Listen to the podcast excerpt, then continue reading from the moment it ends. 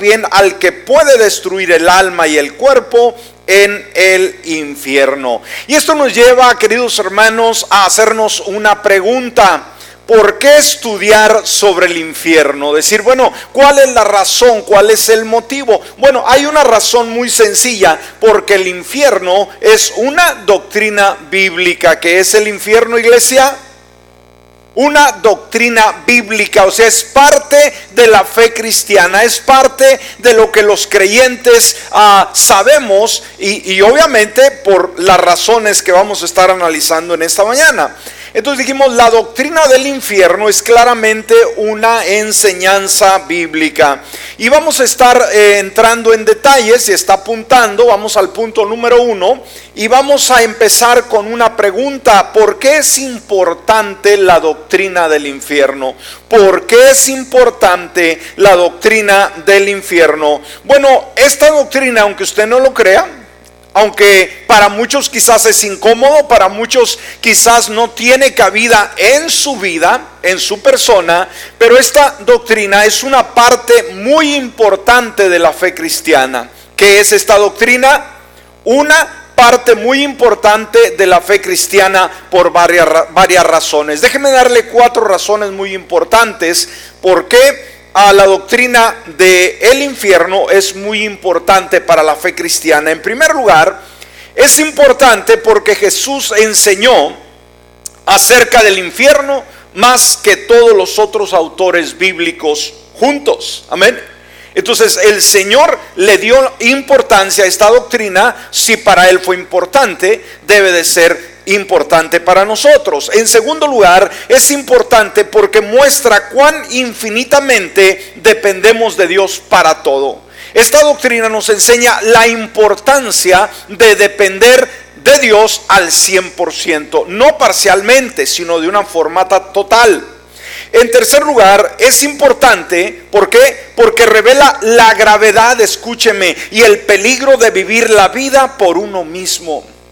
No podemos vivir haciendo lo que a nosotros se nos antoje. Entonces esta doctrina nos hace reflexionar. Y por último, la doctrina del infierno es importante porque es la única manera de saber, escúcheme, lo mucho que Jesús nos amó y lo mucho que hizo por nosotros.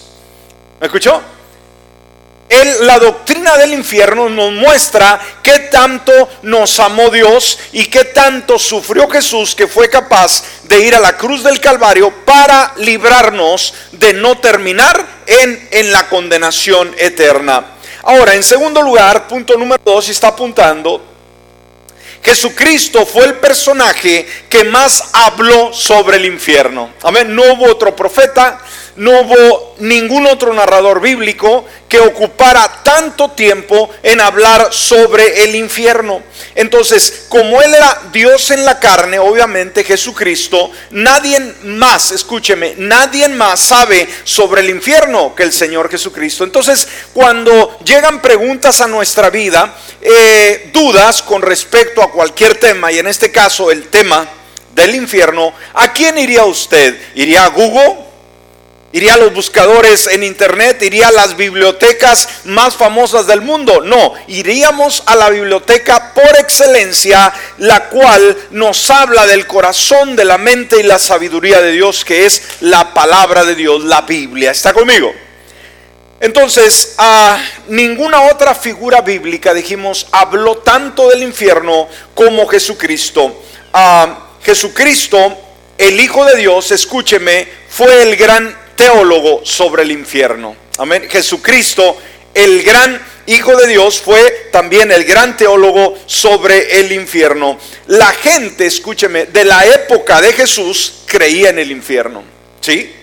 Jesús habló de él, habló a la gente, habló a los discípulos, habló a los seguidores.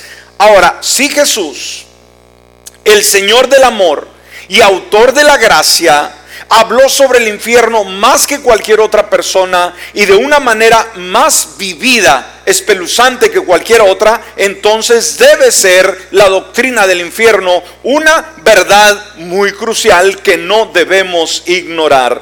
Sorprendentemente, escúcheme, el 13% de sus dichos, los dichos de Jesús, fueron sobre el infierno y el juicio. Qué interesante. Más, de la mitad de las parábolas se relacionan con el juicio eterno de los pecadores. De las 162 referencias que hablan del infierno en la Biblia, 62 de ellas fueron dichas por Jesús. Y este gran pastor de la antigüedad, como fue Carlos Spurgeon, dijo con relación a esto, es un hecho muy notable que ningún predicador inspirado, de quien tengamos registro alguna vez, pronunció palabras tan terribles sobre el destino de los perdidos perdido, perdón, como nuestro Señor Jesucristo. Entonces nadie se atrevió a hablar tanto del infierno como el Señor Jesucristo. Ahora entendemos que el tema del infierno es un tema muy incómodo y que el mundo no quiere escuchar de él y que inclusive muchos creyentes quisiera que no existiera el infierno. No le interesa en lo absoluto el tema, no le interesa aprender de ello quisieran que fuera borrado. Pero veamos, dijimos, ¿por qué creer en el infierno? No porque es una mitología, no porque es una fábula inventada, sino vamos a ver por qué razones vamos a creer en el infierno. Punto número tres. ¿Qué dice la Biblia sobre el infierno? Amén. Y sabe, cuando hablamos del infierno, no nos interesa tanto lo que el mundo piense con relación al infierno. No importa tampoco lo que usted y yo pensemos del infierno. Pero lo que sí importa, interesa, es escuchar lo que Jesús piensa del infierno. Amén. Lo que el mundo, lo que la sociedad, lo que los filósofos, lo que los agnósticos o ateos puedan decir del infierno, no nos importa. Pero si Jesús tiene algo que decir con relación a este tema, a Él vamos a escuchar. ¿Está de acuerdo? Entonces, ¿por qué creo lo que creo? Bueno, fundamentamos nosotros nuestro credo con relación al infierno.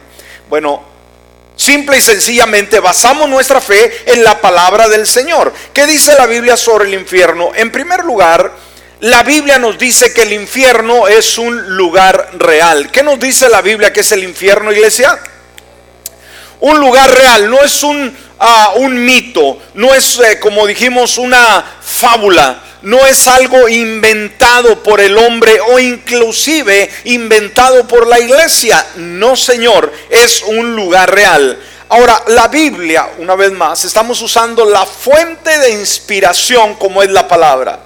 La Biblia enseña clara y explícitamente que el infierno es un lugar real escúcheme, a lo cual los malvados e incrédulos son enviados después de la muerte. ¿Sí? Esto es lo que la Biblia dice. Hay mucha gente que no quiere pensar que será el más allá, el después de muertos, a dónde vamos a pasar. Pero de acuerdo a Dios, de acuerdo a Jesucristo, de acuerdo a la palabra, nos enseña claramente la escritura que el infierno es el lugar donde inmediatamente cuando la persona cierra sus ojos de este lado de la eternidad y nunca aceptó a Jesucristo como su Salvador personal, vivió para su placer, vivió para el mundo, al abrir sus ojos en la eternidad, los abrirá en el infierno. Hebreos capítulo 10, versículo 26 y 27. Fíjese lo que dice la palabra.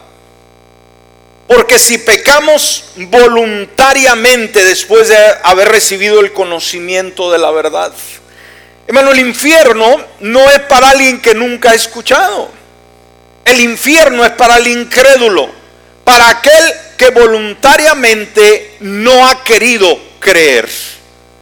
Aquí dice, si pecáramos voluntariamente, ¿qué significa? Conscientes de lo que Dios enseña, conscientes de lo que la palabra nos dice y aún así pecamos a nuestro gusto, cuidado, si pecamos voluntariamente después de haber recibido el conocimiento de la verdad, ya no queda más sacrificio por el pecado. Mire lo que dice el versículo 27.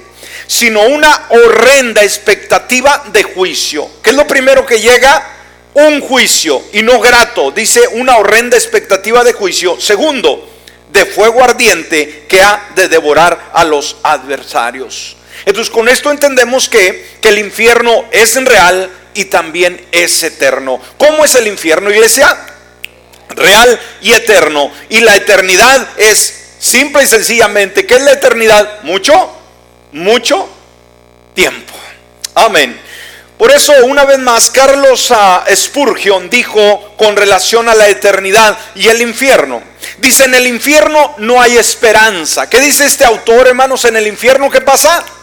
No hay esperanza. Mire, mientras tengamos vida, mientras estamos aquí vivitos y coleando, como se dice, hay esperanza de poder encontrar salvación si todavía no la tiene. Hay esperanza de novedad de vida. Hay esperanza de un futuro maravilloso y excelente. Pero una vez que la persona llega al infierno, no hay ninguna esperanza de escape.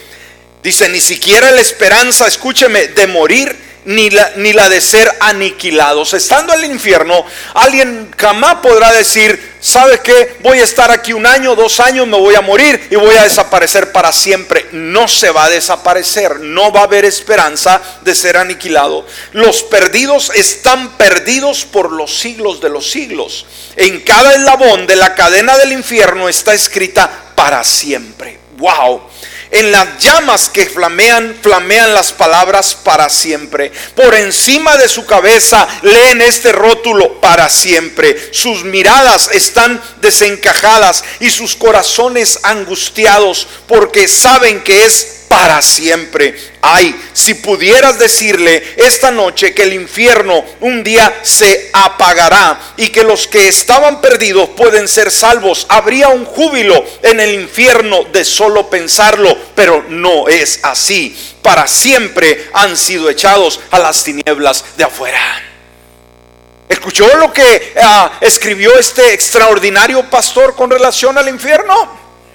El castigo es para siempre, la cadena es para siempre, la condenación es para siempre. Si hubiera un murmullo, un decir de que habría una esperanza, habría un júbilo, habría una gran fiesta en el infierno, pero no será así. Para siempre ha sido echado a las tinieblas de afuera aquel que desobedece al Señor. Y en segundo lugar, debemos de entender que cuando hablamos de infierno, en primer lugar es un lugar real, no se equivoque, es real. En segundo lugar es un lugar horrible. No es un paraíso, no es un lugar donde alguien planea para estar siempre. Y recuerde, la estadía en el infierno no va a ser temporal, va a ser eterna. ¿Qué lugar quisiera estar usted en, lo cual fuera eterno. Hay mucha gente que quisiera vivir eternamente en esta tierra. ¿Cómo la ve usted desde esa perspectiva? ¿Le gustaría usted vivir por siempre, vivir mil, dos mil años en esta tierra? Pregunto, donde tiene que sudar, donde vienen los huracanes, donde tiene que sufrir, donde tiene que lamentar, donde tiene que pasar por enfermedades. ¿Vivir mil años aquí? Escúcheme, para nada. Entonces un lugar donde vamos a habitar por la eternidad no va a ser el infierno, no debe de ser. Y recuerde, la elección la tiene usted, no la tiene Dios. La elección, el privilegio se lo ha dado a usted y a mí. Entonces el infierno es un lugar horrible, es un lugar de miseria e infelicidad. ¿Qué nos dice Judas en su único capítulo? Versículos 6 y 7 Dice la palabra, también a los ángeles que no guardaron su primer estado, sino que abandonaron su propia morada, los ha reservado bajo tinieblas. Fíjese, hermanos.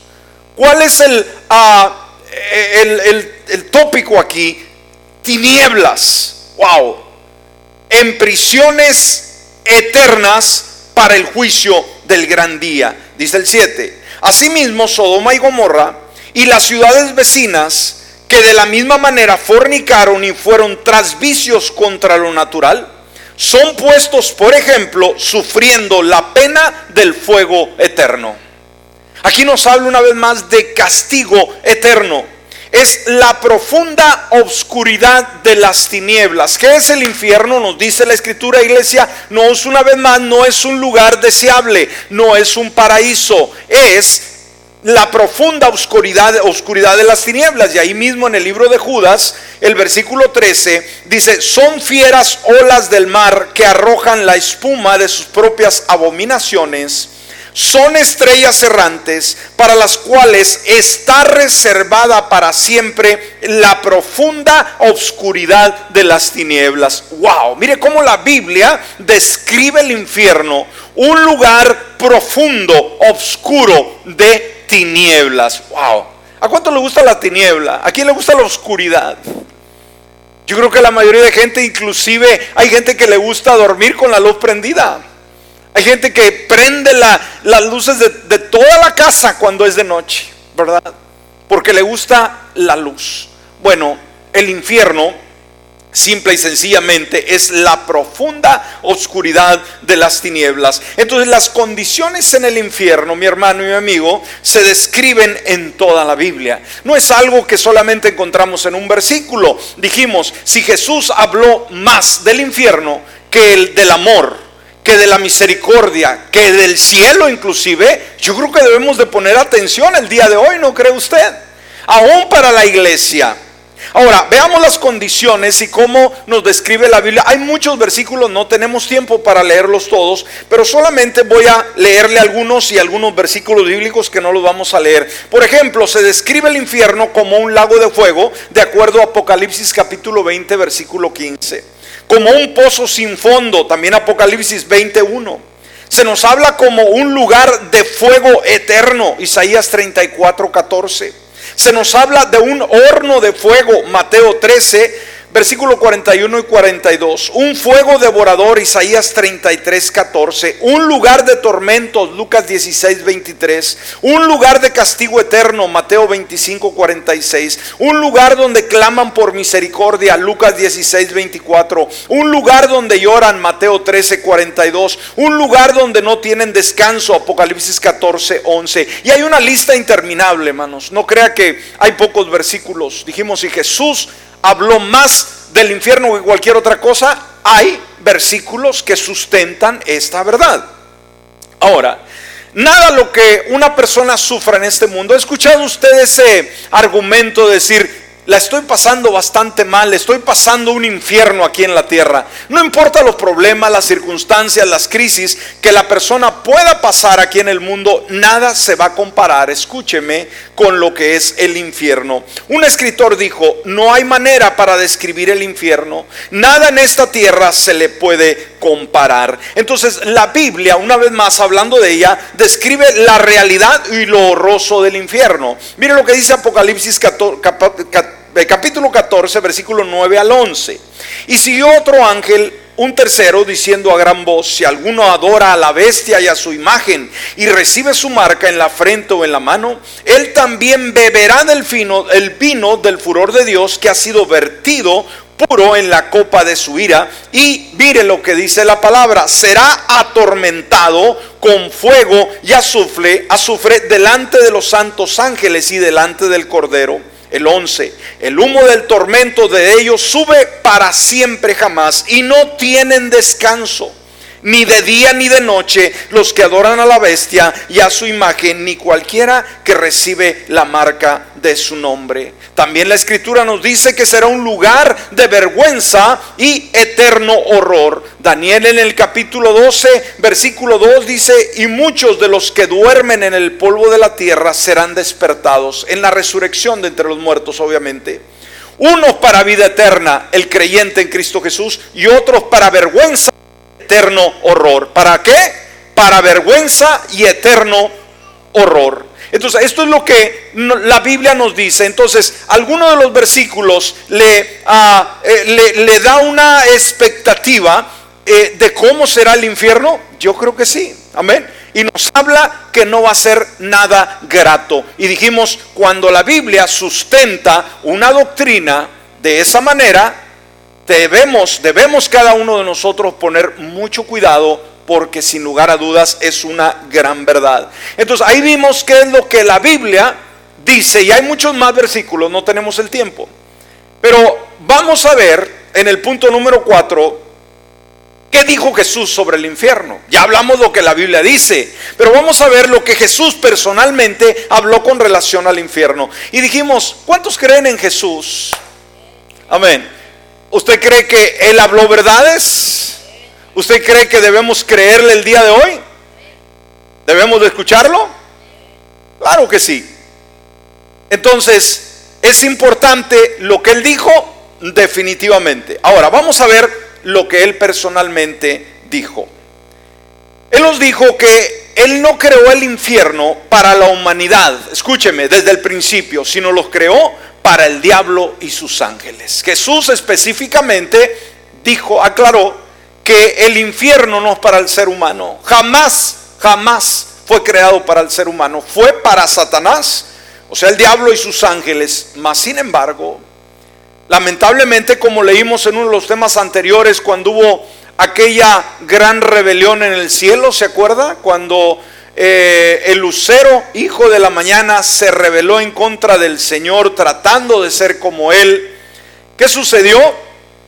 Una tercera parte de ángeles que eran santos decidieron rebelarse también con Él y seguir a Satanás y son los que se convirtieron en demonios el día de hoy. Amén.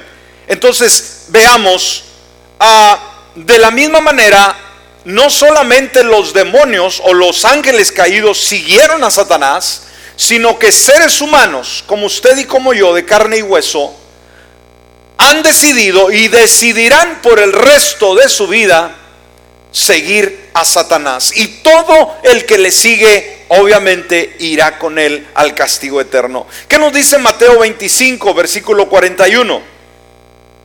Hablando Jesús dice, entonces dirá también a los de su izquierda, apártense de mí, malditos, al fuego eterno preparado para el diablo y sus ángeles. Eso es lo que Jesús dijo. Entonces, debido a la caída de Adán y Eva, ¿qué sucedió? La humanidad cayó en pecado, ¿sí? El infierno ahora se vino a convertir en ese destino final del pecador que no se arrepiente ni desea, escúcheme, ser perdonado. Por eso es muy importante el día de hoy eh, pensar, meditar y enseñar sobre la importancia del perdón de pecados para obtener la salvación. No hay otro medio para poder ir a Jesús. No hay otro medio para poder alcanzar la eternidad sino a través de Jesús. Ahora, Jesús se refiere al infierno como un lugar, ¿sí? Una vez más, un lugar real y lo describe en términos muy gráficos, incluyendo fuegos ardientes y el gusano que no muere. Miren lo que dijo Jesús en Marcos capítulo 9, versículo 43 al 48. Si tu mano te hace tropezar, córtala. Mejor te es entrar manco a la vida que teniendo dos manos, ir al infierno, al fuego inextinguible. Si tu pie te hace tropezar, córtalo. Mejor te es entrar cojo a la vida que teniendo dos pies ser echado al infierno. Y si tu ojo te hace tropezar, sácalo. Mejor te es entrar con un solo ojo al reino de Dios que teniendo dos ojos ser echado en el infierno, donde su gusano no muere y el fuego nunca se apaga. Wow, esto está serio, ¿no? Ahora, aquí no quiere decir que literalmente usted se va a cortar una mano y un ojo y una oreja, ¿no? No, no, está hablando de creencias, está hablando si hay algo que, que, es importante para nosotros, pero nos puede impedir entrar al reino de los cielos. Hay que eliminarlo, hay que sacarlo de nuestra vida. Jesús describió constantemente al infierno como un fuego doloroso y tinieblas de afuera. Una vez más, ah, enfaticemos, pongamos cuidado en las expresiones de Jesús de cómo habla con relación al infierno. Dijimos fuego doloroso, y tinieblas de afuera. Mire lo que dice Mateo 25:30. Al siervo inútil, échenlo en las tinieblas de afuera. Ahí habrá llanto y crujir de dientes. El siervo inútil. Alguien que no sirve, ¿verdad? Es una persona inútil. Y sabe, usted y yo fuimos llamados a servir. ¿Para qué fuimos llamados, iglesia? A servir. Y si usted no sirve, va a ser inútil. ¿Y qué dijo Jesús en, esta, en este pasaje bíblico? al siervo inútil, échenlo en las tinieblas de afuera.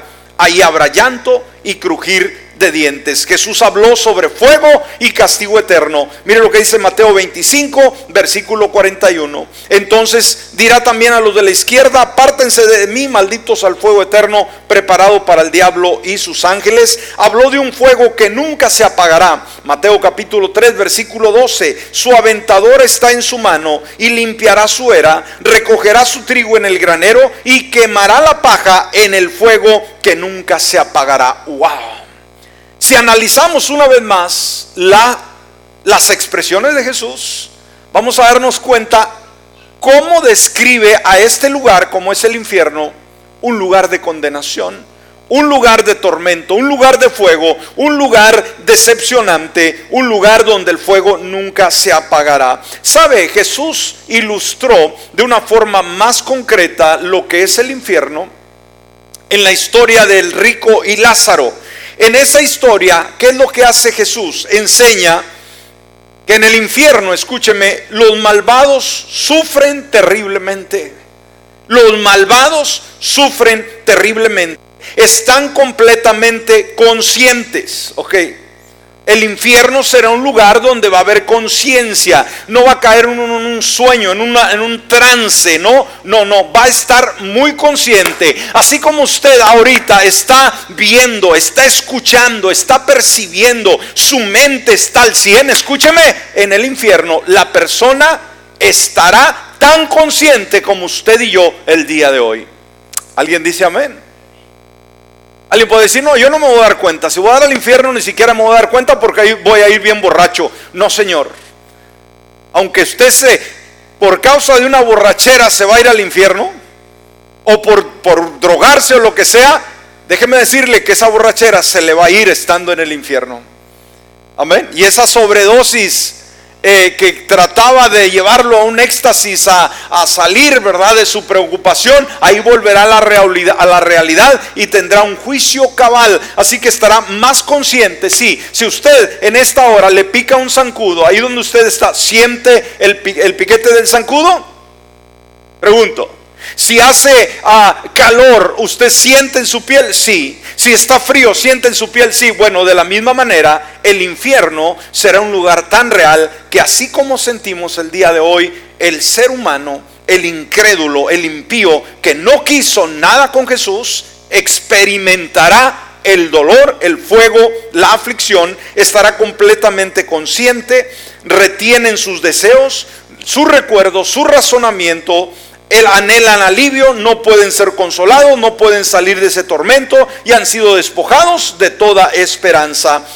Por eso Lucas 16, versículo 19 al 31 nos da ese ejemplo y vamos a leerlo rápidamente. Dice la palabra, cierto hombre era rico, se vestía de púrpura y de lino fino y hacía cada día banquetes con esplendidez. Y cierto pobre llamado Lázaro estaba echado a su puerta lleno de llagas y deseaba saciarse con lo que caía de la mesa del rico. Aún los perros venían y le lamían las llagas. Fíjese qué condición del pobre. Aconteció que murió el pobre. La diferencia es que el pobre tenía a Jesús. Y no quiere decir que por tener a Jesús tenemos que ser pobres, para nada. Aconteció que murió el pobre y fue llevado por los ángeles al seno de Abraham. ¿A dónde fue llevado el pobre? Por ángeles al seno de Abraham, al cielo. Murió también el rico y fue sepultado. Y en el Hades, el Hades es la traducción del infierno. La palabra Hades es la traducción de la palabra infierno. Estando en tormentos, alzó sus ojos. Ahí está, vio de lejos a Abraham. ¿Qué podemos ver aquí en este rico que podía ver? Amén. No solamente podía ver, por lo que vemos a, a continuación y a Lázaro en su seno. Entonces él dando voces dijo, él pudo hablar, la gente en el infierno va a poder hablar. Y dijo, Padre Abraham va a conocerse.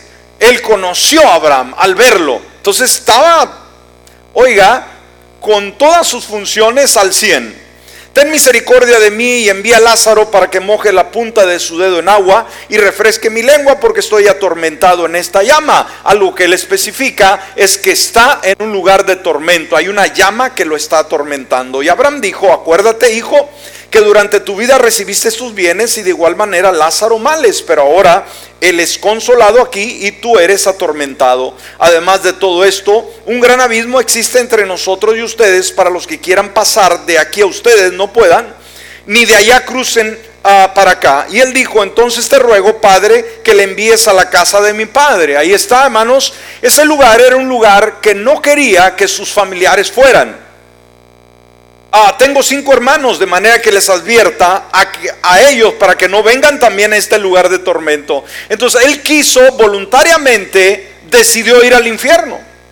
Pero ahora que está en el infierno, no quiere que su familia vaya allá. Ahora la pregunta, si usted va al cielo, ¿usted quiere que sus familiares más ah, íntimos vayan al cielo o decir, no, no, no, no, no te vengas al cielo, vete al infierno tú? ¿Qué piensa? ¿Queremos que nuestra familia, si vamos nosotros al, cielo, que vayan ellos también al cielo? Amén. Pero este rico cuando termina donde él quiso terminar, amén, él decidió ir a ese lugar voluntariamente, él lo eligió. Ahora dijo, no quiero que vengan mis hermanos aquí. Ah, qué raro, ¿no? Pero no era tiempo para arrepentirse. dice, pero Abraham le dijo, si no escuchan a Moisés y a los profetas, tampoco se persuadirán si alguno se levanta de entre los muertos. Y un día los muertos serán juzgados y echados en el lago de fuego, de acuerdo a Apocalipsis 20, versículo 11 al 14. Luego vi un gran trono blanco y a alguien que estaba sentado en él. De su presencia huyeron la tierra y el cielo sin dejar rastro alguno. Vi también a los muertos, grandes y pequeños de pie delante del trono se abrieron unos libros y otro libro que es el libro de la vida. Los muertos fueron juzgados según lo que habían hecho conforme a lo que estaba escrito en los libros. El mar devolvió sus muertos, la muerte y el infierno devolvieron los suyos y cada uno fue juzgado según lo que había hecho. La muerte y el infierno fueron arrojados al lago de fuego. Este lago de fuego es la muerte segunda. Aquel cuyo nombre no estaba escrito en el libro de la vida, fue arrojado al lago de fuego. Wow, qué interesante. Y vamos al último punto, con esto cerramos, el punto número 5. De todo esto usted tal vez esté agarrado de la banca de la silla, sudando frío y diciendo, Señor, ayúdame. ¿Eso es lo que tú dijiste del infierno? ¿Eso es lo que la Biblia me dice del infierno? Sí, pero también la Biblia nos dice, escúcheme, que el infierno no tiene poder sobre la iglesia del Señor Jesucristo. No le escucho, hermanos. La Biblia también me dice que el infierno, su poder, su calor, su juicio, a su condenación no tiene autoridad sobre la iglesia del Señor Jesucristo. Dele un aplauso al Señor si es parte de esa iglesia. ¿Cuántos de ustedes son parte de esa iglesia? Amén. Bueno. Entonces el infierno no podrá contra ella, de acuerdo a Mateos 16, 18. Dice, mas yo también te digo que tú eres Pedro y sobre esta roca edificaré mi iglesia y las puertas del Hades, o sea, las puertas del infierno no prevalecerán contra ella. Entonces, ¿hay forma de poder escaparse del infierno? Claro que sí. El prudente se apartará del infierno. El sabio, el que usa su cabeza, el que escucha la palabra, cree en su corazón y tiene la autoridad de decisión y dice, yo no quiero terminar en el infierno. Yo no voy a ir a ese lugar. ¿Cuál es el único medio para poder ser librado del infierno? Aceptando a Jesucristo como tu Salvador personal bueno, yo voluntariamente decido creer en Jesucristo, abrir la puerta de mi corazón y ahora vivir solamente para Él. Amén. Entonces el prudente se aparta del infierno. Mire lo que dice Proverbios 15, 24 al prudente, o sea, el sabio, una vez más, el que piensa. Hay mucha gente en el mundo que no piensa. Le lee uno todo estos versículos, toda la Biblia de la condenación, lo que dice la Biblia, lo que dice Cristo del infierno, dicen, no, no creo, no quiero aceptar a Cristo. Cabezones, ¿no? Discúlpeme, esa es la palabra. No hay otra palabra. No le podemos decir sabio, no le podemos decir inteligente. Tenemos que decirle cabezones, testarudos, ignorantes. Se oye muy mal, ¿verdad? Pero es la realidad. Pero el prudente, el sabio se aparta del infierno. Proverbios 15, 24. Al prudente, una vez más, al sabio. El camino de la vida le conduce hacia arriba. ¿Qué es lo que hay arriba, hermanos? El cielo. ¿Qué es lo que está arriba? Jesucristo. Para apartarse del Seol abajo. O sea, retirarse más lo más que pueda del infierno. Estar nuestra mirada en las cosas de arriba. Y por último, por último, debemos llevarnos este pensamiento que si usted es un hijo, una hija de Dios, usted será librado del infierno por su fe en Jesucristo. Pero ¿sabe qué? No basta con ello. Ahora, ¿cuál es su posición? Ahora, ¿cuál es su labor? Podemos esforzarnos y debemos esforzarnos para salvar a otros del infierno. ¿Me escuchó? Usted y yo ya fuimos salvos del infierno por la misericordia de Dios. Alguien nos habló del Salvador. Ahora, ¿cuál es nuestro trabajo como salvos de Jesucristo? Salvar a otros de la condenación eterna. Por eso Judas, una vez más, en su único capítulo, en el versículo 23, dice, de algunos que vacilan, tengan misericordia. O sea, algunos que dudan. Algunos por ahí que andan entre sí, ¿no? ¿Qué dice la palabra? Tengan misericordia, o sea, tengan calma con ellos. A veces un pastor, pero yo no tengo la fuerza de salvar a nadie. Obviamente no. Pero sí podemos persuadirlos. Sí podemos decir, abre los ojos, por favor. Escucha, atiende, cambia de rumbo, cambia de vida a otros hagan salvos. Y fíjese la expresión que usa, arrebatándolos del fuego. ¡Wow!